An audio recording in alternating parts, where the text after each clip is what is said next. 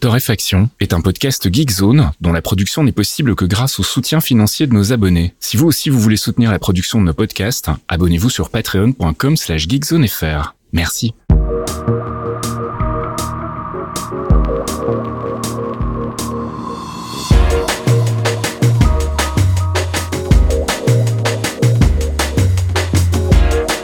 Bonjour Geekzone et bienvenue dans ce 209e épisode de Torréfaction. On se retrouve comme toutes les semaines le jeudi soir pour les abonnés Patreon et le vendredi matin pour les gens euh, normaux pour faire le tour de l'actu, actu tech, gaming, app culture et c'est un rendez-vous que je vous propose avec mon ami Caféine. Bonjour Caf. Oui, bonjour monsieur le host Faskill, comment ça va? Tu as retrouvé ta voix d'antan. T'as vu, hein, c'est beau. Je suis pas sorti, je suis plus malade, tout va bien. On est, on est, on est sur des bases solides. Je vois pas très bien mon écran parce que j'ai une petite migraine ophtalmique pour évidemment euh, faire en sorte. c'est pas drôle. Bah oui, parce que bon, mais c'est l'âge. Hein, je vais dire bientôt. Je, je, vous parle en direct de l'EHPAD. Tu nous mettras un petit filtre euh, Londres, tu sais, hein, 1944, euh, 1945. Ici Paris, il se, torréfaction. Ouais, il, se passe, il se passe des choses. En plus, t'as fait Mumuse avec plein de plugins. As plein de... Si tu voulais vraiment foutre la merde dans ce podcast, tu pourrais, tu pourrais faire des trucs incroyables. Euh, tu, je pense que d'ailleurs, tu pourrais nous faire des montages pour notre podcast secret pour nos Patreons. Euh, tu vois, genre des intros un peu à l'ancienne et tout, parce que bon, on parle de vieux trucs quand même. Euh, ouais, on pourrait réfléchir effectivement. Je pense que vraiment, tu pourrais, si, si tu avais vraiment envie de, de, de, faire des trucs juste pour dépoussiérer certains de tes plugins, tu pourrais. Hein. Bref. Oui, passons à la conduite parce que bah on a euh, la conférence Apple cette semaine, donc on a des choses à dire de ce côté-là, mais on ouais. va d'abord commencer par le gaming avec, bah on reparle de Final Fantasy VI Pixel oui. Remaster. Juste pour euh, une petite euh, excuse qui n'en est pas une, car je n'ai pas de preuve en fait, tu vois. J'ai accusé sans preuve la semaine dernière et il ne faut pas faire ça. J'ai dit le truc fait ma machine et en fait euh, j'ai eu deux plantages suspects euh, qui n'avaient rien à voir dans le week-end derrière absolument pas en jouant à ce titre, mais qui mmh. ont fait la même chose. J'en ai pas eu depuis. Moi, je soupçonne que Windows 11 me parle en fait, hein, ah, me dit des choses. Ouais. Voilà. Donc, euh, je voulais juste euh, dire que ça se trouve le jeu va très bien. Ce n'est pas un problème de ce truc-là. Je n'aime pas accuser. Euh, voilà, taper pour rien sur un produit. Euh, donc, du coup, comme je me suis agacé sur d'autres plantages, je voulais le dire cette semaine. Euh, et d'ailleurs, j'en profite hein, pour mettre un petit taquet, par contre, très mérité à Windows 11 au passage, hein, euh, parce que ça fait délirer que les mecs en 2022 savent tu vois, le, le truc s'appelle Windows, ils savent pas gérer des fenêtres. J'ai l'application Post-it, on est quand même dans le niveau zéro du code, hein, on est Mhm. mm -hmm. d'accord. Moi, alors la nouvelle application Post-it, attention, hein, tu peux, tu as un recap de tous les nouveaux Post-it. Euh, attention, ils nous ont fait ça bien. Et ben, euh, tu les mets sur ton bureau comme un Post-it parce que Mhm. mm -hmm. tu t'attends à le retrouver au même endroit parce que c'est un Post-it, tu vois le Bah concept. oui. Oui, oui. Et, et, là, le truc, en fait, tu redémarres ta machine et à chaque redémarrage, tu les auras à un autre endroit dans une autre taille. Voilà. si tu as plusieurs écrans, c'est la fête à chaque fois. Ah, pour les mecs avec des OCD comme nous, ça doit être compliqué. Ah, mais je te raconte pas. La... Alors, j'ai fait un tweet rigolo sur la gamification du truc, hein, donc je euh... me permets d'en parler dans la rubrique gaming. Voilà. c'est Et euh, c'est mon coup de gueule vite fait. Et franchement, je... mes Microsoft sur ce Windows 11, il me fatigue. Euh, je finirai juste en préparant ce podcast, j'ai appris qu'ils étaient en train d'essayer de coller dans la nouvelle préversion euh, qui est en test actuellement les onglets dans le Finder. Mm -hmm. 2500 ans ouais. après quasiment tout le monde, même le Mac temps, le ouais. fait depuis longtemps, tu vois. Euh, et plus tous les logiciels qu'on utilise tout le temps. Enfin, je sais pas, un navigateur par exemple au hasard. Mhm. Mm -hmm. hein. Euh, bon, apparemment, ça marche pas très bien. Genre, ça fait planter le truc et tout. Enfin, sans déconner, quoi. Alors, je... Bref, euh, Microsoft, Windows je sais pas. n'y allait pas. Mais vous avez, non, mais en plus, le truc pourrait être pas mal, tu vois. Vous avez de l'argent, engagez des développeurs, je sais pas, faites quelque chose. Voilà, on va reparler de jeux vidéo, mais ils m'ont agacé. J'entends ça. on va parler de State of Play. Oui, State of Play, c'est quoi? Ce sont les vidéos de présentation, les petites présentations des nouveautés du monde PlayStation mmh. euh, qui vont arriver dans les mois prochains. C'est pas du tout comme, enfin, euh, c'est c'est pas du tout, c'est exactement comme les Nintendo Direct, mais il y a beaucoup plus de produits tiers d'habitude. Euh, là, il y avait pas des trucs incroyables, il n'y avait pas d'exclus à tomber par terre, etc. Euh, en revanche, il y a deux trucs qui ont retenu mon attention qui m'ont fait beaucoup rire, dont un qui va te plaire, parce que là, il y a un pitch de film hein, obligé, euh, ou de drogue, je ne sais pas. Euh, Capcom qui nous annonce un truc qui s'appelle Exoprimal. Ok. Qu'est-ce que c'est? En gros, c'est Anthem. Euh, rappelez-vous Anthem. Ouais. rappelez, rappelez-vous rappelez-vous de ce jeu qui a vachement bien marché, euh, où tu avais des humains qui se battaient avec des super exosquelettes, des armures, euh, des armées d'Iron Man. C'était plutôt sexy sur le concept. Pas très bien réalisé, hein, on Mm. connaît la fin. Mm. Euh, et là, donc, ils se sont dit, on est en 2022, il- on a un truc qui sort là en 2022, il nous faut un scénario extraordinaire, un truc un petit peu novateur qu'on n'a jamais fait, et donc, eh ben, il pleut des dinosaures sur Terre. Il pleut des dinosaures sur Terre, je vous jure. Et ils nous On dirait fait le scénar d'un film de Roland Emmerich. hein. et putain, même lui, il aurait pas osé. Tu. T'as vraiment l'impression d'être sur une série Z euh, chelou, tu vois, avec des nazis sur la surface cachée de la Lune, quoi. J'imagine Roland Emmerich en mode ah non ça je peux pas quand même non ça je peux pas. On parle d'un mec qui a quand même cramé son, il a, son dernier film, c'est quoi, 150 millions de budget et Ouais, 39 ouais, millions, c'est ça. un truc dans ces eaux-là, quoi. Ouais, Oh Il là y a pas que la lune qui s'est écrasée. Voilà. Oh. Euh, donc du coup tu te retrouves avec un, un truc, la séquence, allez voir, hein, je vous ai linké évidemment un petit papier euh, de nos, nos collègues de chez euh, Factor News qui eux aussi ont évidemment kiffé, tout le monde a, ça a beaucoup rigolé sur la présentation de ce truc de Capcom. Euh, donc moi j'appelle ça en thème au pays des dinos, mais évidemment tout le monde y est allé de sa, sa petite comparaison. C'est vraiment une blague. Le trailer, ça vaut le coup d'aller le voir parce qu'en plus il y a tout. Il y a le, y a le gros blague qui gère le truc en mode genre oui les gars, attention, faut pas se laisser faire. Pour l'instant, il n'y a pas d'humains qui ont été touchés et tout. Et en fait, donc t'as une distorsion spatiale qui arrive et t'as vraiment des dinos qui pleuvent et les mecs qui mettent leurs armures et qui vont flinguer des dinos. Voilà. C'est C'est un jeu vidéo quoi. moi, j'ai trouvé ça très drôle parce que je crois, en fait, le truc, tu vois, on est toujours sur des trucs super réalistes et tout. Ah. Et j'avoue que ça m'a pris à contre-pied. Je ne sais pas quoi en penser. Ça se trouve, on va se marrer comme des baleines en jouant Bah à ça. Mais j'étais mort de rire sur le truc. J'ai fait, ouah, les mecs, vous en aviez plus rien à foutre sur ce pitch quand même. Donc, on verra bien. Dans les jeux qui se prennent au sérieux, en revanche, il y a eu des vidéos un peu plus précises de Ghostwire Tokyo, qui est un jeu qui fait pas mal de teasing depuis euh, un paquet de temps maintenant. Euh, et donc ça s'annonce comme étant peut-être possiblement une bonne nouvelle, comme étant un FPS solide. Il y a pas mal de, gens qui commençaient à se dire Eh, il y a peut-être beaucoup de hype, mais où est le gameplay? Qu'est-ce qui va se passer? Bon, écoutez, je vous laisse aller voir, ça sera rigolo. Mais en tout cas, l'annonce la plus intéressante de ce State of Play, c'était pas du tout une nouvelle IP, une nouvelle licence, etc. C'était en fait un patch pour euh, Returnal, qui est un très bon jeu sur PlayStation 5, euh, Mhm. qui va bénéficier d'une mise à jour le 22 mars avec le coop à l'intérieur.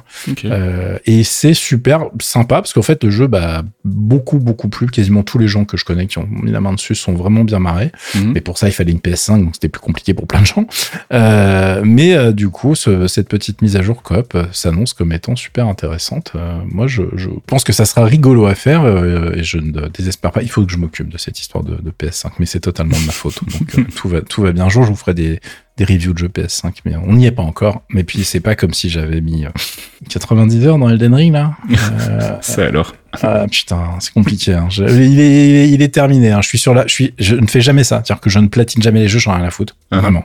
Et je suis en train de le faire là. Alors, je dis platiner si je suis sur Steam. Alors, donc c'est pas. Je... Abus de langage. Attention. Oui, oui, on a compris. Mais euh, mais voilà, c'est pas un trop mauvais jeu, je crois en fait. Ça allait.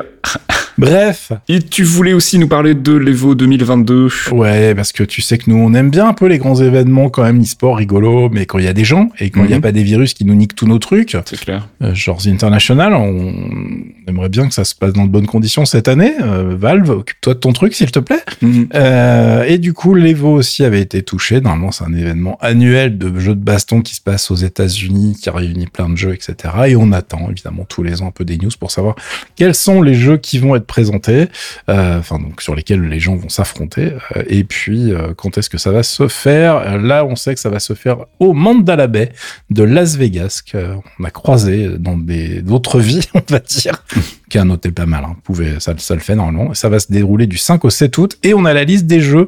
Et euh, comme d'habitude, eh ben moi j'aime bien ce qu'ils font, c'est-à-dire qu'ils prêtent des grosses licences, mais il y a aussi des jeux vachement plus euh, petits avec des communautés beaucoup plus soudées et toutes petites finalement. Hein. Alors c'est pas que les communautés Street Fighter soient pas soudées, hein, mais quand tu commences à t'affronter sur des jeux où tu sais que de base ça va être plus compliqué de trouver des gens, Mhm. euh, c'est pas le même esprit non plus. Donc là, les jeux qui sont officialisés, ça va être Street Fighter 5 Champion Edition, Tekken 7, Dragon Ball Fighter Z. Euh, bon, bah voilà, hein, le Dra- Dragon Ball Fighter Z classique. Ça, c'est les trois gros trucs. Et après, dans les plus petits, vous allez avoir, et oui, je sais, hein, les fans vont m'engueuler, mais c'est les plus petits, j'y peux rien. C'est euh, du KOF 15, du Guilty, Ge- euh, Guilty Gear Strive, euh, et puis on va avoir du Grand euh, Blue Fantasy qui est plutôt pas mal. Euh, on a du Mortal Kombat 11, du Melty Blood, et ils ont toujours sorti du Skullgirls, qui euh, est toujours vivant malgré les aventures de son studio, euh, où le patron s'est fait virer. Une sombre histoire de sexisme et de harcèlement. Une belle personne, comme on dit chez Ouais, ouais, ouais. nous. ça s'était très très bien passé. Euh, bon, donc voilà, il n'y a pas de Soul Calibur 6, il n'y a pas de VF5 Ultimate Showdown. Donc oui, on peut pas contenter tout le monde. J'avoue que j'aurais bien aimé avoir du VF5 parce que je suis un fanboy du truc. Donc euh, forcément, ça m'est, même si j'y joue pas, ça fait partie des jeux auxquels je joue pas que j'adore. Regarder euh, avec des trucs comme euh, Dota 2 par exemple en ce moment. où J'y joue assez peu, mais j'en regarde des, heures. Ou Starcraft 2. Je crois que Starcraft 2 c'est le record d'heures de jeux regardés non joués. Ouais. Euh, je mate toutes les compètes hein, sur le, le truc, je trouve ça génial. Euh, on a des joueurs français en plus qui cartonnent, mais euh, c'est vrai que dès que j'y joue, j'ai les mains qui transpirent, c'est pas pratique. Et mon cerveau qui fait genre, attends, faut faire quoi Trois trucs en même temps euh, T'es pas prêt pour ça, il faut que tu ça. arrêtes. Donc voilà, euh, on se régalera donc début août et j'espère que ça va bien se passer, qu'il y aura du public et de l'ambiance et pas de gens qui sont malades après. Mais ça, c'est, on ne contrôle plus rien à ce niveau-là, hein, donc euh, bon courage à tous. Et puis on termine cette section gaming. Tu voulais nous reparler de Sifu. Oui, dont on avait parlé dans Toré 205, euh, qui euh, bah, fait sa petite vie, hein, malgré des notes un peu, on va dire, en dents de scie. Euh, je l'ai terminé aussi, et franchement, c'est pas si mal. Euh, Il y a plein, les défauts dont j'ai parlé dans le 205 qui sont vraiment euh, un peu crispants, et clairement, c'est pas un jeu pour tout le monde. Mais il manquait un truc à ce titre. C'est que c'est une ode au cinéma d'action asiatique, et euh, hongkongais en particulier euh, et enfin en tout cas chinois, etc. Euh, tradit aussi, puisqu'il y a, y a vraiment plein, plein, plein, plein de références à plein de types de, de trucs de baston différents. Mhm. Euh, mais il n'y avait pas de version en mandarin? Donc, euh, bah, t'avais pas ta petite, V- tu vois, t'es pas Ouais. dedans en fait. Hein. Euh, C'est un peu comme quand un- pas top. voilà, c'est comme regarder un dessin animé japonais avec des doublages anglais. Euh, bah, chez moi, ça marche pas. Mm. Tu, tu mets des sous-titres, tu mets les voix en japonais et roule, quoi. Euh, et donc là, ils ont décidé de faire un doublage en mandarin qui est dispo sur toutes les plateformes. Euh, Il y a une petite vidéo assez sympa d'ailleurs où tu vois que les mecs se sont bien investis. Ça a l'air d'être très bien fait. Euh, et euh, on en profite pour dire que justement, malgré les notes en dents ils ont quand même euh, réussi à en distribuer, en vendre pardon, plus d'un million. Euh, donc c'est un joli succès pour ce titre et euh, bah, je suis content parce qu'il y a plein de trucs qui méritent vraiment d'être vus. Si vous l'avez, que vous n'avez pas avancé dans, dans le jeu parce que vous galérez, ressortez-le, le laissez pas pourrir dans votre backlog parce que franchement, la direction artistique vers la fin, il y a quelques boss en fait qui ont des directions artistiques assez folles, euh, Mm. avec des mises en scène vraiment incroyables, des passages euh, qui sont très travaillés et euh, bon, rien que pour ça, même si tout n'est pas parfait, ça vaut le coup en tout cas. Et puis pas d'app euh, cette semaine, on va passer directement à la culture avec un sujet qui divise. Oui. Euh, parce que je voulais vous parler de The Débat. Dropout. Nouveau Voilà. jingle. Nouveau jingle. Je voulais vous parler de The Dropout, qui est une nouvelle mini-série euh, ABC euh, qui est disponible sur Hulu et qui sera donc euh, a priori disponible très bientôt sur Disney Plus pour nous. C'est une série euh, qui nous raconte bah, euh, l'ascension et la chute d'Elizabeth Holmes, hein, donc euh, la, la, la CEO de Theranos, cette fameuse société qui promettait de pouvoir faire des tests sanguins avec juste une toute petite goutte et qui était en fait euh, bah, une grosse arnaque, hein, n'ayons pas peur des mots. Oh oui. Donc voilà, il y a une série qui est adaptée en fait d'un podcast qui était produit par ABC News, euh, qui était un podcast qui était euh, hosté par Rebecca Jarvis. Et là, c'est une série qui est créée par Elizabeth Merriweather, euh, qu'on peut retrouver donc sur Hulu. Il y a deux épisodes sortis pour le moment. Et toi, tu n'aimes pas. Bah, en fait, j'ai un problème avec le concept. Mhm. de- de- comment tu appelles ça déjà? Les scammer shows. Les scammer shows, les scammer series, euh, Voilà. les, les séries d'arnaqueurs, quoi. Donc moi, j'ai un problème avec ça quand tu le fais euh, en, en voulant profiter de, de, du côté news du truc, Mhm. parce qu'on a zéro recul en fait. Ouais, ouais, Euh, Donc moi déjà, ça m'emmerde. Je trouve que c'est un exercice de feignant, hein, pour être très clair, avec les des scénaristes. C'est-à-dire que globalement, soit tu rajoutes de la fiction pour que le truc soit intéressant, sinon tu te fais chier. Mhm. soit t'es obligé de raconter des trucs où t'as pas eu vraiment de vérification, ou les procès ne sont pas terminés. Et moi, je Mhm. trouve que c'est un vrai problème. Mhm. Dans le cas de Holmes, elle a des procès, euh, elle a d'autres trucs sur le dos qui ne sont pas gérés, si je dis pas de bêtises, euh, parce qu'il y avait le procès pour euh, Terranos, mais il y a des trucs. euh, elle est aussi, enfin, si je, je vais pas m'avancer, mais il me semble que comme elle a poussé au suicide son directeur de thèse, etc., elle a d'autres trucs sur le dos en attente. Mhm. Il y a d'autres gens qui sont pas très contents, on va dire. Et je sais pas, tu vois, là même en plus, je sais plus s'il y avait appel ou quoi. même- J'ai j'ai même plus la fin en tête de, de- des procès, mais c'est tout chaud, tu vois. C'est vraiment, euh, on a suivi. Moi, je lisais les, les reports euh, du procès sur Ars euh, il y a quelques semaines. Mhm. Donc, je dis pas qu'il faut pas les faire ou que ça va être pas bien ou que la série va pas être passionnante. Je dis juste que je trouve ça un peu touchy Mhm. de faire ça aussitôt derrière le truc. Quand on me fait un truc genre dix ans après les faits, tu vois, bah go quoi. Enfin, très Mhm. bien, ça va être intéressant. Mais euh, là, la meuf, elle est encore en train de cash out sur le truc. Enfin, tu vois. Euh, ouais. Alors moi personnellement, là, comme je te disais, il y a que deux épisodes où, pour le moment qui sont qui sont dispo, donc je sais pas encore très bien jusqu'à quelle période ça va ça va aller. J'ai pas écouté le podcast et j'ai pas été voir que couvrait en fait le podcast au niveau de, de l'actu. Euh, mais pour le moment, en fait, euh, on, on, on, est plus dans euh, euh, ouais, on est plus dans une espèce de docudrama en fait, parce que ça part quand même d'un podcast qui est produit par une boîte de news en fait. Hein, ABC News, c'est des journalistes, donc il y a un vrai travail journalistique derrière, une investigation, etc. Donc ils ont des faits quand même relativement concrets sur lesquels ils peuvent s'appuyer. Après, effectivement, on est dans euh, euh, dans une série télé, donc euh, bah oui, il va falloir euh, mettre un petit peu de drama là où il y en avait peut-être pas. peut-être que on sait qu'elle a fait ceci ou cela, mais on sait pas dans quelles conditions. Donc bah, les interactions entre les personnages sont forcément pas ultra pointues, ultra ça reste une, je trouve pas le mot, mais dramification, enfin dramatisation. Voilà, j'y reviens, j'y arrive. ça reste une dramatisation donc forcément il y a, y a, des écueils. Moi ça me dérange pas à partir du moment où bah, moi j'en suis conscient. Tu vois, je sais que c'est pas euh, comme ça ça s'est forcément passé dans la vraie vie et ça m'intéresse parce qu'en fait le, le, personnage est un psychopathe. En fait, on va pas se mentir. Ah oui, elle, on est on l'a, elle est complètement barrée et pour le coup Amanda Seyfried euh, qui euh, incarne euh, donc Elizabeth Holmes dans la série vraiment tire son épingle du jeu. Elle est absolument fantastique. Elle fait peur en fait. Elle fait vraiment très très peur. Au début tu la trouves un peu rigolo, un peu casse-couille. Tu vois, tu dis ah c'est la, la meuf qui aime bien se faire voir, qui aime bien se montrer, qui aime bien ceci, qui on veut, mhm. machin, c'est un peu le rêve américain, quoi. Ces gens, je veux réussir à tout prix. Dans quoi, j'en sais rien, mais je veux réussir. En gros, sa motivation, c'est elle veut monter une boîte et devenir milliardaire. euh, et elle va commencer à regarder, en fait, euh, bah tiens, où est-ce que je pourrais aller faire ça, tu vois, dans un domaine qu'elle maîtrise pas du tout, qui est la médecine. Euh, et, et, je trouve ça assez fascinant d'un point de vue étude de personnage, en fait. Donc, que on soit pas tout à fait raccord avec la réalité, ça me dérange pas, parce que je sais que je ne mets pas un documentaire. Euh, maintenant, effectivement, c'est clair que ça joue un peu là-dessus aussi. Et puis, tu le disais tout à l'heure, c'est peut-être un peu chaud encore pour en parler. Et sur ce point, je suis relativement d'accord. Ça dépendra jusqu'où ils vont en fait dans ouais. euh, dans la, la, la, dramatisation, justement, dans la narration. Est-ce qu'ils vont s'arrêter avant le procès? Euh, Il y a des, des extraits en fait. C'est euh, c'est construit un peu à la, à la, social network auquel ça me fait beaucoup penser. Mmh. Euh, c'est-à-dire qu'il y a beaucoup de flashbacks. En fait, on revient à son enfance. On, on, on a des extraits euh, plus dans le, présent avec bah, ces interviews justement pour pour la préparation du procès où elle a été interrogée par les prosécuteurs, etc. Donc il y a, y a, vraiment un mélange au niveau des timelines, c'est super intéressant à suivre et le cast est vraiment euh, vraiment nickel, l'écriture est nickel aussi. Donc moi je suis vraiment client, mais je comprends la réserve et je comprends le côté euh, oui mais bon c'est de l'actu et en même temps c'est pas vraiment de l'actu ou à la limite euh, c'est toujours un petit ouais, peu parce trouble, que effectivement. Moi ça me gêne un peu parce que autant autant qu'un mec euh, comme John Carreyrous fasse des couilles en or avec son bouquin qui s'appelle Bad Blood, qui est en fait le mec qui a mm -hmm. fait exploser le scandale en fait. Hein. En, en, le bouquin est sorti je crois en 2018 ou 2019 2017. Enfin, vraiment, euh, c'est lui, c'est par lui, entre guillemets, que sont arrivées les premières révélations qui ont. Alors, c'est pas pas exactement ça, mais c'est vraiment lui qui a mis les, les, les clous. Voilà, il a vraiment mis les clous dans le cercueil. Il y avait déjà des gens qui se doutaient qu'il y avait des problèmes, -hmm. mais euh, il a vraiment été levé les, les lièvres du truc. D'ailleurs, je sais pas s'ils vont en parler dans la série, tu vois, mais ça a été un. Enfin, les, et les mecs, ils ont voulu à sa vie, ouais, tu ouais, vois. Ouais. on est en train de parler d'un mec qui est en train de te niquer ton business à plusieurs milliards.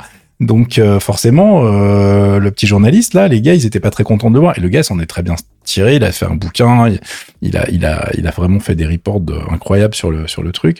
Mais euh, mais tu vois, c'était un travail journalistique. Là, on parle de série télé et du coup, bah, il y a une interprétation. Euh, voilà, je suis, je suis, je suis moins à l'aise avec le truc. Mm -hmm. et, et on verra bien. Tu vois, Dopsic par exemple, euh, il y a suffisamment de recul sur les événements pour pouvoir traiter un petit ouais, peu ce qui se fait. Alors que le, le, le procès lui-même vient de se terminer. Ouais. Euh... Mais pour le coup, Dopsic parlait pas énormément du procès, en fait, parlait plutôt de comment est-ce qu'on en voilà. est arrivé là. Et j'ai l'impression que de Dropout suit le, le même chemin. Euh, bon, clairement, il y aura sûrement un épisode ou wow. une partie d'épisode dans un tribunal. Hein. Ça marche toujours bien dans les séries télé, donc mm. ils vont pas se priver. Euh, mais moi, je t'invite quand même à regarder les deux premiers épides. Ah, mais je vais regarder pour te, te faire une idée. Et puis, euh, j'aime bien Amanda. Et puis voilà, en plus, Amanda, je te dis, elle a vraiment bien, bien senti le personnage. Mais... Euh, cette évolution de meuf un petit peu annoying, comme on dit, un petit peu ennuyeuse, qui devient tout à coup une vraie putain de psychopathe. Ouais, mais je sais pas, en plus, euh, les gens, je sais même pas comment ils ont signé avec. Hein, être, euh, enfin, j'ai real talk deux secondes, regarder les photos d'elle ah, ah. sur les, les, les reportages. La meuf, elle a un regard, ah, le regard qu'elle a sur les taufs, tu fais, son cerveau fonctionne pas comme le mien. Il y a un truc chelou avec elle. Donc je sais pas comment ça va se passer. En plus, il y a des points super touchy. Enfin, je veux dire, le, le, le fait qu'elle est poussée au suicide, mm -hmm. c'est son directeur de thèse, je crois. Enfin, tu vois, je sais pas s'ils vont en parler dans la parce que évidemment, c'est une, une interprétation encore une fois, tu vois. Euh, il y a des gens, sa femme et père va te dire que c'est de sa faute, euh, que, enfin, que c'est de la faute de, d'Elisabeth, euh, mais euh, bon, c'est, enfin, je sais pas, c'est compliqué. Je suis pas méga à l'aise avec le sujet quand c'est aussi touchy, mais après, on verra bien. Tu me diras, euh, j'ai bien, je suis bien en train de regarder, euh, pas mais. Euh, Écoute, si, si, ça peut te rassurer, contrairement à ce qu'on a pu voir dans le très décevant Inventing Anna, qui parlait donc de Anna Sorokin, qui est, aussi une grosse arnaqueuse, hein, qui s'est fait passer pour une une baronesse allemande blindée de thunes et qui s'est introduite dans la jet set new-yorkaise et qui a plumé tout le monde et qui aujourd'hui est vraiment très très contente d'elle. Et quand tu l'entends en interview, elle est vraiment zéro regret. Et la série fait une bonne sociopathe comme on aime, psychopathe même carrément. et pardon. et la série fait un peu sa rédemption en fait en la présentant comme quelqu'un de vraiment super smart, super euh, haha, moi je suis trop forte machin et ça ça me pose un problème en revanche, tu vois. Ouais bah oui parce, que t'as, voilà, t'as une héroïfication, je sais pas ça se dit pas et c'est de la de pas le cas du tout dans The Dropout pour le moment, euh, il y a pas du ah bah, tout de tentative d'essayer de te faire comprendre comment est-ce qu'on en est arrivé là. Non, la meuf, elle est cinglée depuis le début. Euh, Elle a des parents qui n'ont pas aidé visiblement, mais euh, mais on n'est pas en train. À aucun moment, en tout cas, j'ai ressenti dans les deux premiers épisodes une une volonté de dire oui, mais quand même essaye de comprendre un peu son point de vue aussi. Non, on n'est pas là pour ça. En fait, on est là pour montrer à quel point elle a réussi à entuber tout le monde.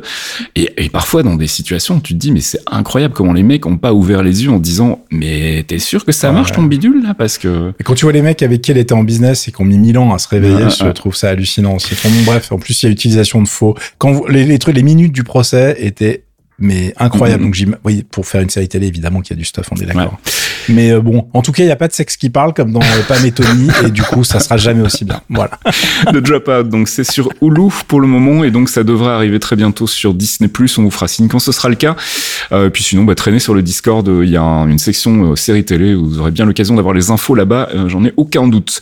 Allez, on va passer au gros morceau côté tech avec les nouvelles annonces de nos amis d'Apple. Alors, résumé de la conférence que j'avais même traité en direct cette semaine. On n'avait pas été très performant car nous n'avons pas le droit de restreamer la conférence Apple en même temps quand tu fais un stream où tu vas parler de la conf Apple en fait.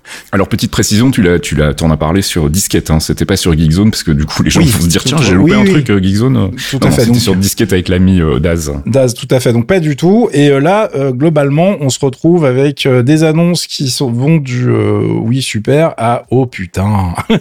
Et c'était quand même très intéressant. Alors attention, hein, c'est pas les confs iPhone qui sont les confs de septembre.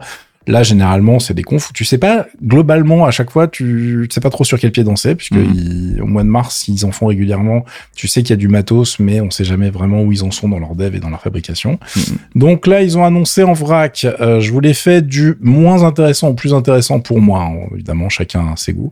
Le moins intéressant qui reste très intéressant, c'est l'iPhone SE 2022 donc évidemment qui s'appelle iPhone SE. Moi je rajoute 2022 derrière pour qu'on sache où on en est en fait. Quand vous voulez. Ce qu'Apple devrait faire en fait très honnêtement. Mais oui, mais c'est chiant quand tu veux acheter un truc. Alors après c'est précisé à chaque fois, tu vois. Oui, je sais. mais, c'est vrai que c'est un peu chiant quand tu veux racheter un truc d'occasion. Tu fais. Eh, mais attendez, euh, on parle duquel là C'est ça. ou sur un magasin en ligne qui est pas très fut fut sur ces trucs, ou un peu fut fut et qui essaye de te la faire à l'envers. euh, donc c'est un peu c'est un peu chiant. Bref, euh, du coup ils ont fait un truc euh, qui est un petit peu l'inverse du marché. C'est qu'ils ont pris le corps de l'iPhone 8 de 2017, hein, qui n'a pas bougé, c'est-à-dire qu'on a même euh, les mêmes objectifs que dans l'iPhone 8. Et dedans, ils ont mis toutes les dernières technologies, c'est-à-dire que tu as la puce A15, donc le système de chip A15 que tu as dans l'iPhone 13, tu mhm. as la 5G, et euh, les mecs, ils ont fait, bah voilà, c'est 530 balles en 64 Go, 580 en 128, 700 euros en 256 Go, c'est notre nouvelle entrée de gamme, bonne journée. Et c'est pas vraiment leur entrée de gamme finalement, puisqu'ils ont toujours euh, l'iPhone 12 au catalogue, si j'ai pas de bêtises. Et techniquement, le SE, bah, il est plus puissant. Il y a pas de, enfin voilà, le A15, c'est le meilleur processeur qu'ils ont. Et quand je dis qu'ils font l'inverse de ce que fait le reste de l'industrie, c'est que d'habitude, tu vas te retrouver en middle, euh, en gamme, euh, on va dire milieu de gamme, euh, parce que l'entrée de gamme c'est encore un autre problème, mais ça n'existe pas chez Apple, donc comme ça c'est réglé. Mm-hmm. Dans le milieu de gamme Android, tu vas avoir souvent des designs un petit peu sexy si tu veux, mais qui vont cacher entre guillemets la misère. C'est-à-dire que globalement, on va te mettre un peu de ce qu'on peut pour tirer les coups et avoir des marges un peu sympas euh, dans le téléphone avec des systèmes en chip un peu moins un peu moins performants, etc., etc. C'est de moins en moins vrai dans le sens où il y a tellement de concurrence que les mecs font relativement gaffe et c'est difficile dans, entre 500 et 700 balles d'acheter un mauvais téléphone aujourd'hui. C'est la bonne, c'est la bonne nouvelle. Tu peux y arriver si tu fais un effort. il y en a. Il faut écouter les bons podcasts, les gars. All my Euh, beer, comme on dit. voilà, exactement. Mais euh, non, globalement, les mecs font quand même des efforts. Et, euh, là, sur le truc, bah, en fait, ils arrivent avec un téléphone qui ont, bah, qui ressemble à rien en 2022 entre guillemets. Moi, j'ai toujours un iPhone 8, donc je vous emmerde déjà hein, si vous pensez ça. Mais le truc, euh, c'est vrai que par rapport à tout le reste de la gamme ou ce qui se fait. Bah, il est un peu daté, quoi. C'est le design Ouais. de 2017, c'est Touch ID. Il y a pas le, il y a pas le knock via caméra. Euh, tu te dis, bon, les gars, quand même, ça craint. Mais derrière, ils te mettent tout. C'est-à-dire que tu te retrouves avec un téléphone ultra puissant qui donc bénéficie des dernières technos pour euh, l'appareil photo. Donc, tu peux utiliser, euh, tu peux faire des portraits en 4K, tu peux utiliser tous les derniers filtres que tu veux, etc. Ça va fonctionner. Bon, bah, les images, ça fait le taf. Hein. C'est-à-dire que ça boîte les objectifs de l'iPhone 8, ça va. Enfin, je veux dire, euh, nos amis de chez Google nous ont prouvé pendant très longtemps qu'avec un objectif pourri, tu pouvais faire des très bonnes photos avec les pixels. Euh, le seul truc qui manque, c'est que la 5G, euh, bah, c'est la version sans euh, les ondes millimétriques, les petites, pour qui te permettent d'avoir la 5G qui va super vite, mais sont chiantes à placer. Donc globalement, ils se sont dit de toute façon, vu qu'en plus ça fonctionne sur 3 mètres carrés et que les mecs ont pas mis les antennes, euh, que les opérateurs sont pas prêts, je comprends le délire. hein. Franchement, euh, ça me choque pas plus que ça. Donc voilà, je trouve que c'est euh, c'est plutôt un bon deal et à ce ratio de prix, euh, bah, c'est un téléphone que vous allez garder très longtemps. Donc euh, bah, on va se moquer du look très longtemps. Moi, je, de toute façon, le mien, j'ai voilà, je voulais pas d'un truc avec 13 dans le nom, donc j'attendais le 14 quoi qu'il arrive. Donc euh, j'ai l'habitude. Euh, sinon, ils ont sorti aussi un iPhone 13 vert. Voilà, super. C'était merci, merci beaucoup. Au revoir. Et on va pouvoir passer à la suite. En tout cas, c'est un bon produit. hein. C'est ce qu'ils vont retenir. Et ils ont fait la même chose en version XXL avec l'iPad Air 2022. D'accord. Alors là, ils ont fait un truc. Très honnêtement, je pensais pas qu'ils iraient jusque là parce que pour moi, ça limite, ça fout la merde dans la gamme. Mais en gros, ils ont pris la base du 2020. Donc c'est euh, visuellement, ça ressemble euh, à mort avec le au 2020. Mais en revanche, à l'intérieur, ils ont mis le système on chip M1, donc Ah la oui. Rolls qu'ils qu'ils ont à disposition. Bonne affaire. Voilà, les mecs, ils ont fait, bon bah écoutez, ben, un peu comme ce qu'ils viennent faire dans le SE en fait, parce que le pareil, les mecs qui te balancent le A15, économie d'échelle, ils font, bah attendez, très bien, on va mettre le M1 à l'intérieur, ça rentre euh, au niveau euh, dissipation thermique, il y a aucun souci, euh, comme on prouvait les trucs d'avant. Euh, du coup, ils nous l'ont fait en cinq couleurs, ils ont rajouté la 5G là aussi sans les euh, Wave comme on dit, euh, et puis ils ont changé le système de caméra en revanche sur ce modèle-là. Ils ont mis une caméra ultra wide qui gère Center Stage. Center Stage, c'est un truc, euh, on n'en a jamais parlé, nous, et qui, quand tu lis la description, c'est, euh, ouais, Osef. En fait, c'est vachement sympa, surtout pour les créateurs vidéo, vous allez comprendre pourquoi j'en parle. C'est en fait, c'est un truc qui permet automatiquement de zoomer sur ta gueule. Genre, tu es en train de faire une visioconf, tu as posé ton iPad dans la pièce, euh, tu es en train de te balader, ça va zoomer et te suivre, en fait, automatiquement. Un peu comme les trucs euh, Logitech, mais en version qui marche et qui marche mieux. Kratos. Gratos, petite euh, et bim. Euh, bon, ça marche aussi chez Logitech, mais je- à retard, tu vois, à retardement.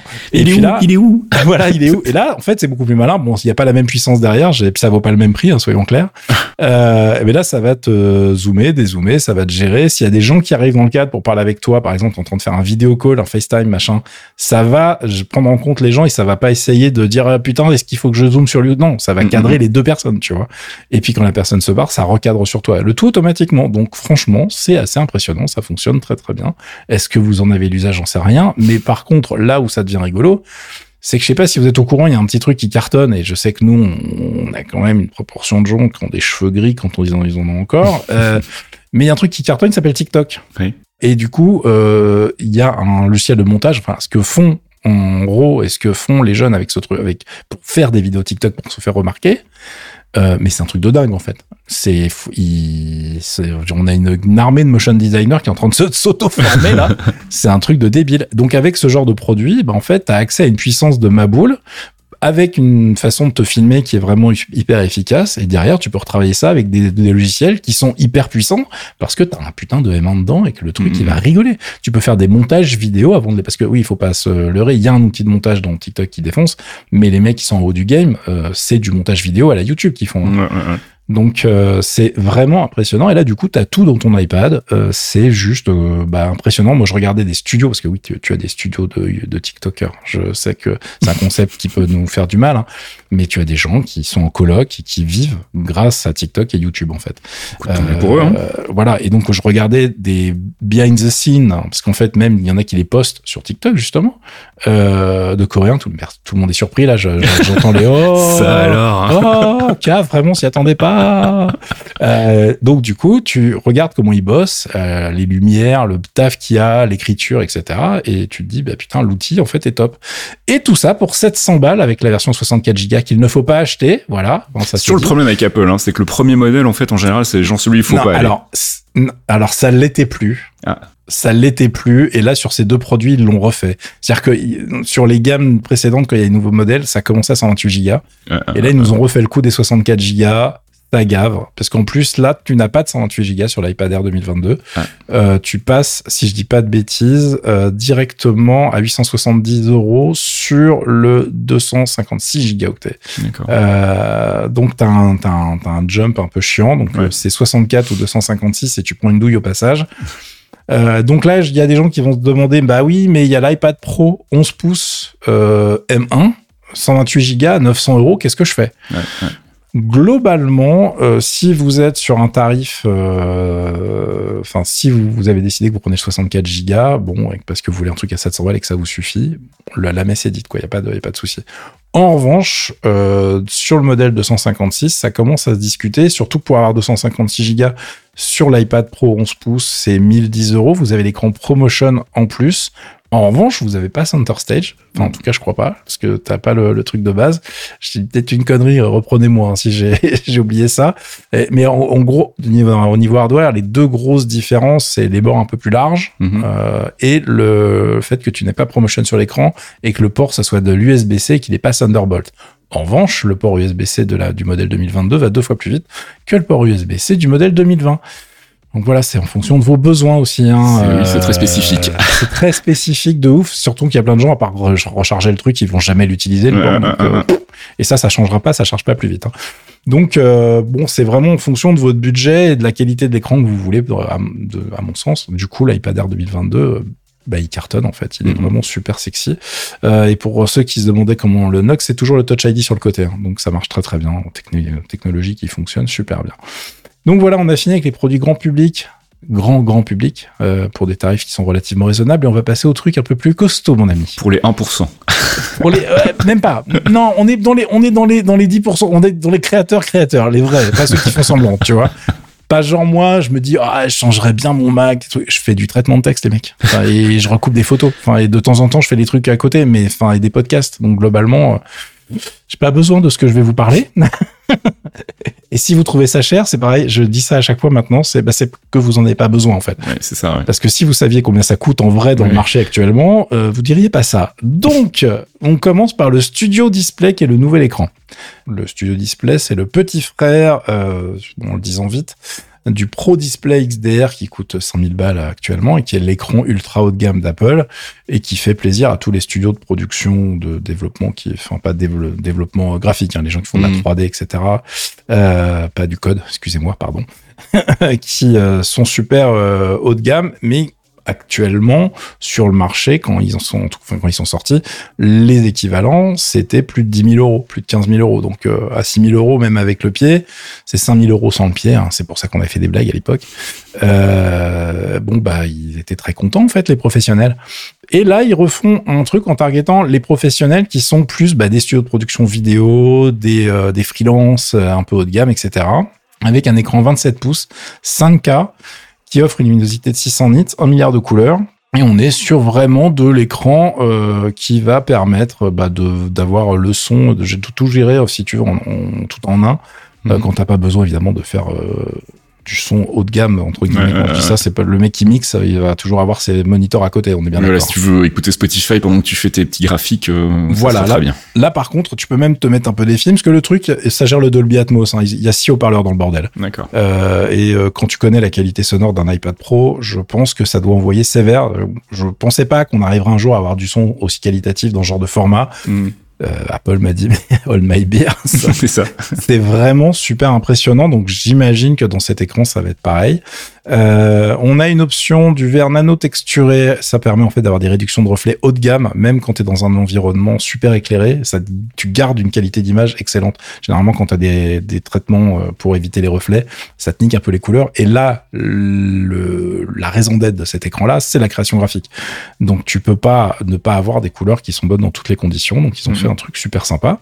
Ils ont mis la caméra grand angle dont je parlais tout à l'heure dans l'iPad. Elle est dedans et elle gère aussi notre ami Center Stage euh, directement. Euh, et euh, pour gérer tout ça, bah, les mecs, ils ont mis un A13 dans l'écran.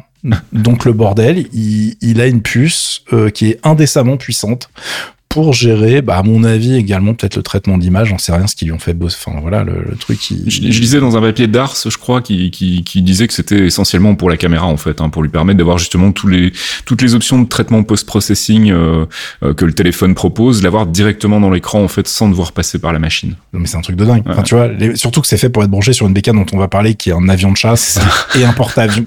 Enfin, c'est une fusée le truc, et les mecs ils disent non, en fait, ce qu'on va faire c'est qu'on va mettre un A13 dans l'écran. Euh, moi, ça, moi, ça me trouve. Hein. je, vous avoue que quand j'étais devant la con, j'ai fait what? Pourquoi? C'est-à-dire que les mecs, dis donc Bob, il te resterait pas des A13 donc rien. Mais c'est un truc de ah, maboule. Pour caler les meubles, là, tiens, je te les file. Ben ouais, c'est ça, quoi. Et du coup, c'est vraiment impressionnant. Donc, en termes de perf, bah, je trouve ça vraiment euh, rigolo. Alors, est-ce que c'était vraiment nécessaire? Est-ce que c'est overkill? J'en ai aucune foutue idée. Hein. Je développe ah, pas ah, chez Apple. Mais le truc est vraiment rigolo d'un point de vue marketing. En tout cas, c'est marrant.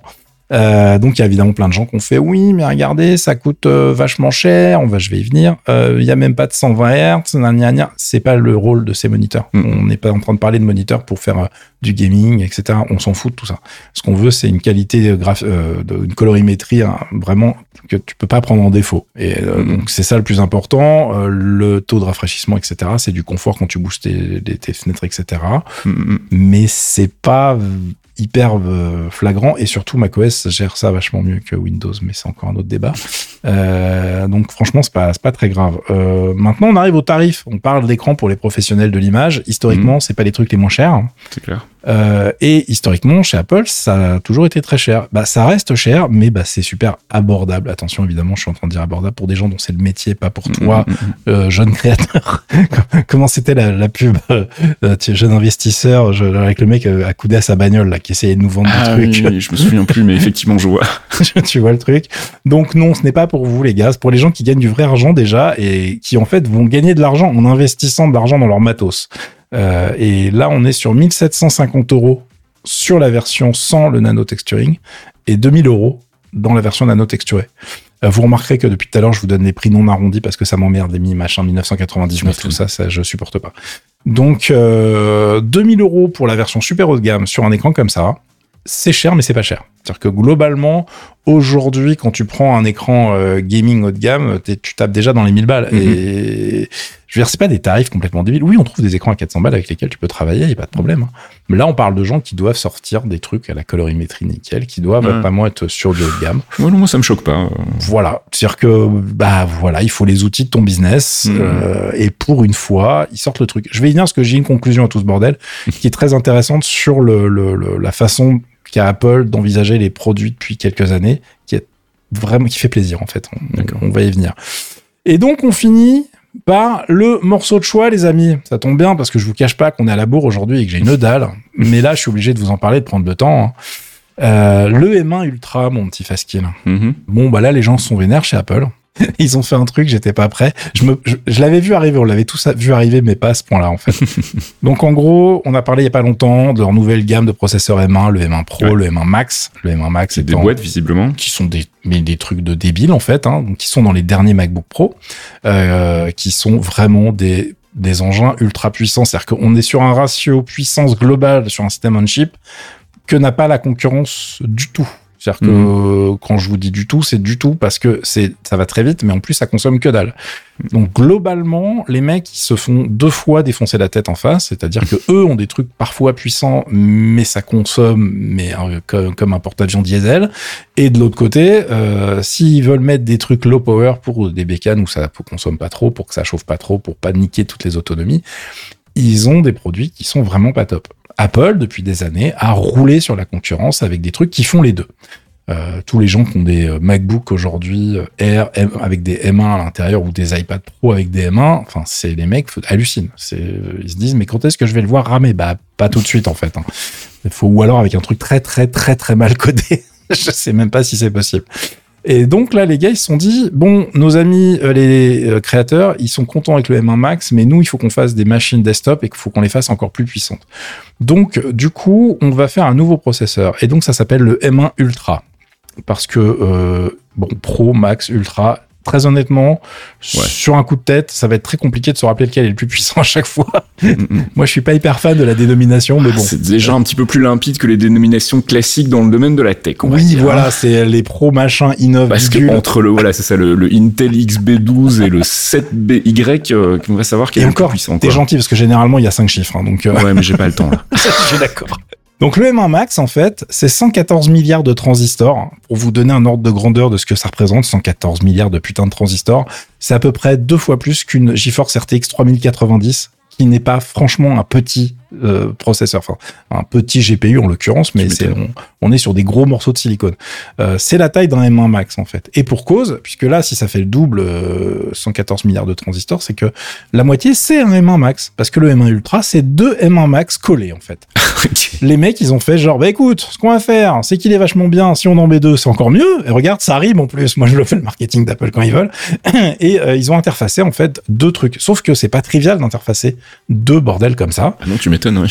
Donc ils ont fait euh, un bus qui s'appelle Ultra Fusion parce que bon, on aime bien euh, les dominations un peu ultra max machin chez Apple, ils ont raison. Euh, et ce bus, en fait, il va permettre aux deux puces, aux deux processeurs qui sont en fait fusionnés. Vu, visuellement, c'est la même euh, puce sur la bécane. Hein. D'accord. À l'intérieur, en revanche, c'est deux M1 Max qui sont collés avec ce bus Ultra Fusion et ça fonctionne à 2,5 teraoctets secondes. Okay. Euh, autant vous dire que ça se parle vite en fait, hein, tout va bien. Ils ont aucun problème pour se parler et ça fait x2 de toutes les specs en fait du M1 Max qui étaient déjà débiles. Euh, alors le Ultra Fusion, euh, c'est à peu près deux fois la, la, la capacité d'habitude. Enfin, en, en termes d'interconnexion, ils, ils, ont fait à peu près deux fois ce que fait la concurrence en termes de finesse. Donc euh, c'est un processus, une idée, un concept qui n'est pas du tout nouveau. D'ailleurs, on en a parlé la semaine dernière, on parlait des chiplets, euh, le design des chiplets d'AMD pour mettre plein de trucs sur un processeur, c'est un peu le même truc, sauf que là, euh, bah ça va beaucoup plus vite. C'est-à-dire que le Infinity Fabric de AMD, c'est rigolo. Euh, le, le, ce système d'interconnexion, c'est vaguement la même chose, on va dire. Mm. Mais là, ça va beaucoup, beaucoup plus vite. Et du coup, de fait, bon, ils sont collés les trucs hein, physiquement. Et, et, puis, c'est cousu entre les deux, d'accord? Je vais vous faire des métaphores bien pourries, y a pas de problème. Euh, du coup, la puce, elle parle avec sa mémoire à 800 gigaoctets secondes. Cette mémoire, elle est partagée entre la partie graphique et la partie euh, normale. Si on remet tout, c'est une mémoire unifiée, ce qu'on appelle une mémoire unifiée. Donc, en mhm. termes de rapidité, c'est sans commune mesure avec ce qu'on a aujourd'hui sur une station de travail PC. Euh, et euh, les mecs qui font de la vidéo, quand ils ont vu les specs, bah, ils ont recraché leur café par le nez parce que en fait le truc peut gérer 18 flux 8K ProRes 422, donc un format professionnel de vidéo qui est un petit peu chiant à gérer, tu vois. Et, et le truc en gère 18 en même temps en faisant genre et maintenant on fait quoi? Donc le jour où tu es déjà monteur vidéo, que tu sais faire 18 trucs en même temps, tu me dis. Hein. Ah, ah, ah, mais là, c'est n'importe quoi. Alors je te parle même pas des musiciens. Hmm. Parce que là, les mecs, ils ont été chercher les gars qui font des trucs symphoniques avec euh, genre ils scrollent deux ans dans, dans les pistes pour retrouver un truc, un instrument, tu vois. Et le mec fait genre bah regardez, je scroll, il y a ça, je rame ça, rame jamais, j'aime ma vie. en fait, ma vie est belle maintenant. c'est un classique qui me fait toujours marrer. Mais là, on, a, on arrive dans des niveaux de puissance qui sont vraiment, euh, vraiment hallucinants et le tout en consommant jamais plus de 100 watts a priori. Pas mal. Ce qui est juste n'importe quoi. Et euh, faut pas oublier que là on parle, je parle euh, des parties euh, CPU classiques, mais il y a tout sur cette puce. Donc tu as la partie GPU, la partie CPU, la partie Neural Engine qui permet de faire des traitements aussi incroyables. Euh, et comme c'est un M1 Max, bah comme ils ont fait x2, tu as tout en x2 et la version chère, c'est-à-dire vraiment où ils ont tout mis dedans tu te retrouves avec euh, une bagatelle de 64 corps GPU sur le truc. Bon, alors c'est pas le moins cher, hein, mais 64 corps GPU, on, on parle en teraflop de deux fois les perfs de la PlayStation 5 en fait. Ok. Donc en gros, on est sur la puissance d'une RTX 3070. Alors attention, c'est pas complètement comparable. Oui, ça ne gère pas le, le ray tracing directement. Il y a plein de trucs aussi euh, qui servent pas que pour faire nos jolis polygones hein, sur une, une, carte Nvidia ou même sur une carte AMD. Mais en l'occurrence, la puissance brute, bah, on s'est beaucoup, beaucoup, beaucoup moqué des, des Mac pendant des années avec leur partie intégrée Intel pourrie ou des parties AMD pas ouf. Euh, bon, là, je crois qu'on va beaucoup moins rigoler et qu'on va beaucoup plus s'amuser, donc c'est une très bonne nouvelle. Donc derrière ce, ce M1 Ultra, euh, eh bien écoutez, il fallait mettre une machine. Bah et oui. là, ils ont sorti la machine qu'on attend depuis très longtemps. C'est-à-dire que c'est pas un iMac, c'est pas un Mac Pro, c'est pas un Mac Mini. Ils ont sorti une nouvelle config qui s'appelle donc le Mac Studio. Au cas où vous auriez pas compris, Studio Display, Mac Studio, ils sont vraiment en train de targeter à 2000% tous les studios de créa, Mhm. que ça soit YouTube, montage vidéo, studio de créa qui font de la pub, etc. C'est la machine idéale pour ces gens-là. Et évidemment, comme on est passé d'un monde, tu sais, nous, quand on était jeunes, le top de la puissance, c'était de faire un magazine, finalement. Donc, de faire tourner Express et compagnie. C'est ça. Mais le montage vidéo, c'était pour ces gens bizarres, dans des trucs bizarres, avec plein plein de matériel. Ben maintenant, tu fais tout avec un ordinateur. Et ben, Mhm. euh, bon, bah voilà, on y est. Et eux, ils se sont dit, il est temps. Il est temps d'adresser ce marché et de leur vendre le truc qui va bien. Euh, le Mac Studio, en fait, ça ressemble à un Mac Mini qui a mangé beaucoup trop d'hamburgers. Donc, euh, en fait, c'est comme si tu avais stacké deux Mac Mini l'un sur l'autre, tout bêtement. Mhm. C'est pas ultra sexy, c'est pas le design le plus réussi de la, de la Terre. Après, ça prend vraiment pas de place et c'est euh, bah, plutôt efficace comme design. Alors du coup, c'est pas un Mac Mini Pro, c'est c'est enfin c'est un Mac Mini Pro, c'est pas un Mac Pro Mini. La différence est importante. Euh, Il y a plein de, de gens qui ont cherché, qui ont joué sur les mots avec ce truc-là. Et parce que en fait, à la fin de la conf, ils ont dit qu'il y avait un vrai Mac Pro qui était dans les dans les tuyaux. Évidemment, oui. Donc là, euh, je sais pas ce qu'ils vont mettre dedans en fait. J'ai peur, j'ai peur. Donc là, la config Mac euh, Studio, c'est soit la config pas chère, je vais faire plein de R guillemets à côté de mon micro, et la config euh, chère pour les gens qui ont vraiment plein de boulot. Euh, pourquoi je dis pas cher Parce qu'en fait, ils ont fait une config avec justement un seul M1 Max et pas un M1 Ultra. Mhm, mhm. Et du coup, tu te retrouves donc avec une config avec 10 cœurs de CPU, 24 GPU, 16 Neural Engine, euh, qui est la config en fait du M1 Max classique, si tu veux. Et là, c'est un prix de départ à 2299 euros. Ce qui reste tout à fait euh, correct, on va dire. Voilà, 2300. Pourquoi d'un coup je me mis à dire, à dire les, les 99 là? Je, je me déteste. Euh, et la config M1 Ultra, donc on parle d'une machine pour les, les professionnels de la profession qui achètent de la station de travail, c'est 4600 euros. Ah oui, c'est tout de suite plus cher, oui. c'est tout de suite plus cher, mais là, tu doubles tout. Donc, ça veut dire que ton CPU, il a 20 cœurs, ton GPU, il a 48 cœurs, et tu as 32 cœurs Neural Engine. Euh, le truc, c'est que donc ça, c'est la version, ce que j'appelle euh, de sauvegarde. Vous allez remarquer qu'il y a que les cœurs CPU qui ne changent pas entre les différentes versions. Mais tu as plus de GPU. Ça leur permet en fait de sauver en production les trucs où il manque, où il y a des problèmes sur le silicone. Mhm.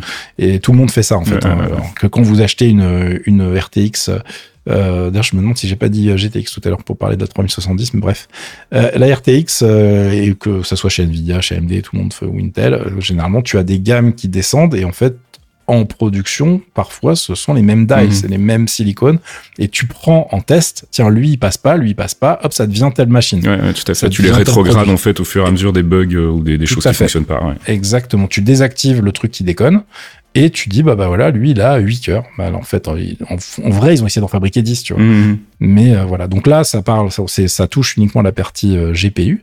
Et donc, la version haut de gamme, ils euh, ont 64 GPU et pas 48 sur ce, sur ce système on chip.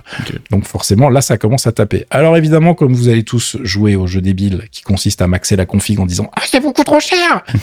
Euh, oui, quand tu mets 128 Go de mémoire unifiée, 8 Tera de SSD et un M1 Ultra euh, maxé, euh, donc avec ses 20 CPU, 64 GPU, 32 Neural Engine, tu arrives à 9200 euros chez nous.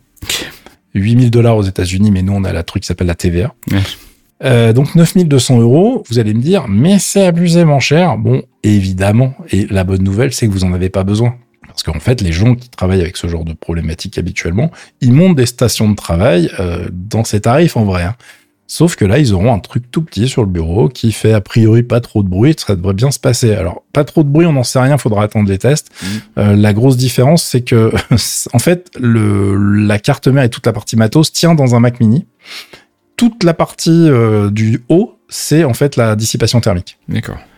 Et la blague, c'est qu'entre le M1 Max, enfin entre le Mac Mini, euh, le Mac Studio, pardon, M1 Max ou le Mac Studio M1 Ultra, euh, il y a une grosse différence de poids et a priori tout bêtement parce que dans le celui qui a le M1 Max, la partie dissipation c'est juste un truc en alu avec, euh, enfin qui est beaucoup moins lourd Mhm. que la partie du M1, euh, que la partie dissipation du M1 Ultra où là t'es sur du euh, bon vieux truc en cuivre avec euh, les ventilos un peu plus costauds a priori. Mhm.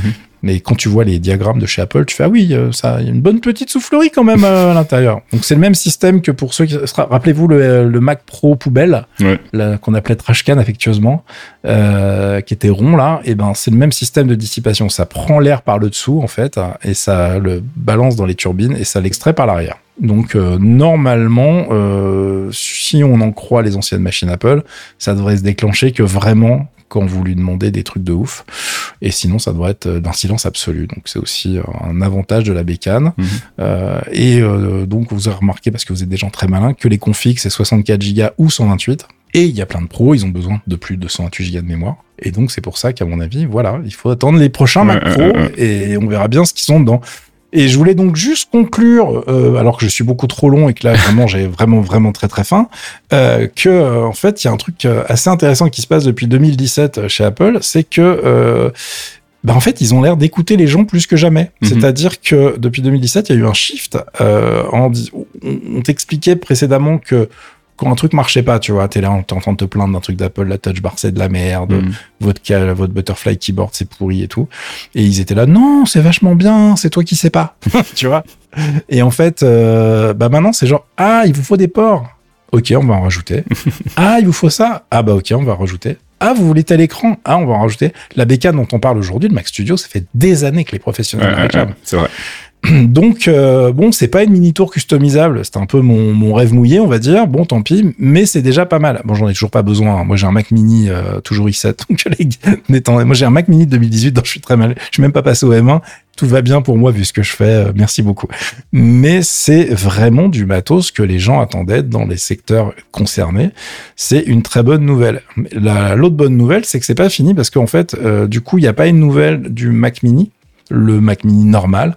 Parce que évidemment que ce n'est pas une évolution du Mac Mini, le Mac Studio. C'est-à-dire que t'es pas en train de dire à des gens qui achetaient des bécanes à 600 ou 800 balles, bah maintenant c'est 2299. Oui, c'est ça. Euh, en revanche, euh, ce qu'on sait, c'est qu'il y a une nouvelle gamme. Enfin, ce qu'on sait. Dans le monde des rumeurs Apple, vous savez comment ça se passe. Euh, mais il y a des gens relativement fiables qui ont par- parlé d'un redesign en fait du Mac Mini. Donc là, il y avait rien de redesigné entre guillemets à part le fait qu'il avait pris du poids.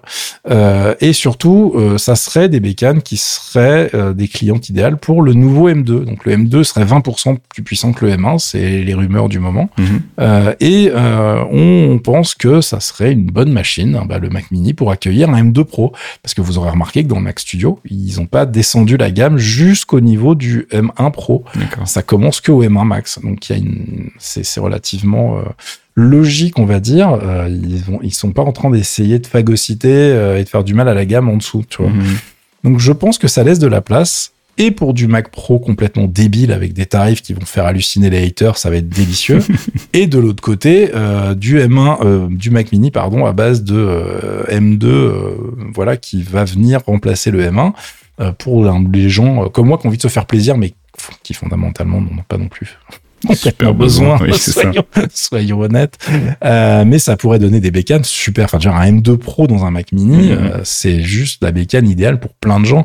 Euh, derrière, tu peux faire tes montages vidéo, tu peux faire tes streams, tu peux la transformer en bécane de stream avec une, cap- une carte de capture. T'as pas besoin d'avoir deux PC, par exemple. Tu veux streamer de la console, tu pourras le faire directement avec ça. Enfin, ça ouvre des perspectives assez intéressantes. Donc, euh, à voir. En tout cas, euh, c'est l'impression qu'on a depuis quelques années. Il se passe un truc bizarre. Apple écoute ses clients.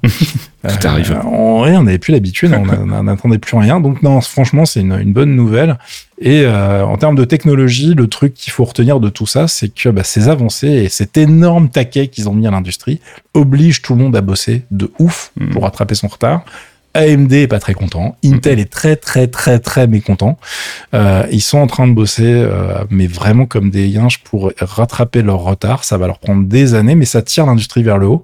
Donc même si vous n'êtes pas du tout dans l'environnement Apple euh, pour plein de raisons machin et que vous n'en avez pas besoin whatever, c'est une bonne nouvelle. Quoi qu'il arrive, c'est une bonne nouvelle parce que bah, ça empêche euh, le- la stagnation Mhm. et euh, bah, c'est vraiment super sympa. En revanche, pour arriver à ce niveau de puissance dans cette enveloppe thermique euh, et cette, cette- ce niveau d'intégration, ça va être très compliqué. Parce qu'aujourd'hui, quand tu veux euh, ce niveau de qualité en termes de, enfin, ce niveau de puissance côté graphique, par exemple, bah, on parle de nos, nos cartes graphiques on, de gamers, euh, c'est, ça, ça consomme à mort. Ouais, c'est clair. ouais. Ça souffle. Et pour avoir l'équivalent de ce qu'ils ont maintenant dans un Mac, quand tu vois la qualité graphique et ce que tu sors avec un pauvre iPhone ou un iPad, bah, tu te dis, bah, attendez, les gars, pourquoi j'ai pas ça dans mon PC? Mm, mm, mm. Et là, t'as Nvidia qui va te faire, yeah Eh, mais nous, on n'était pas partis dans cette direction, les mecs. Nous, on met des V8, quoi. On fait des V12, on fait pas des voitures électriques, les mecs. Donc euh, voilà, j'attends de voir ce que ça va donner, mais euh, ça risque d'être super intéressant. Et euh, moi, je trouve que d'un point de vue tech, ça, ça tire tout le monde vers le haut. Ça sera de toute façon positif à terme.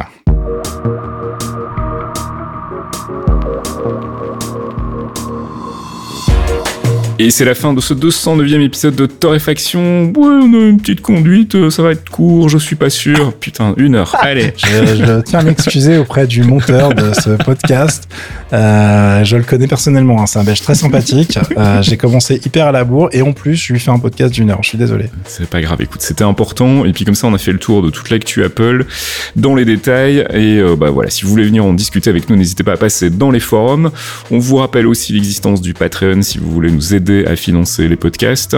Et puis si vous voulez avoir accès à des podcasts euh, privilégiés comme la pause comics de notre ami Archeon ou encore le nouveau podcast Mystère qu'on a lancé là en, en épisode 0 depuis quelques semaines et dont on va bientôt sortir euh, bah, l'épisode 2 en fait du coup. Euh, faudra qu'on On va date, euh, officialiser, voilà. on va rebrander. Déjà. va- ça va Voilà. être dans deux temps. On va rebrander, on va officialiser et sortir l'épisode 2. Et c'est pour bientôt, les amis. Voilà.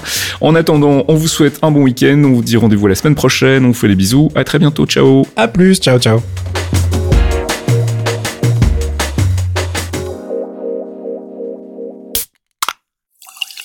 Un podcast signé Faskill. Faskill.com Des actus, des dossiers, des tutos, des podcasts, Geekzone c'est le site de la culture geek sous toutes ses formes et aussi une communauté en or. Retrouvez-nous sur geekzone.fr et soutenez-nous via Patreon, geekzone.fr par des geeks pour des geeks.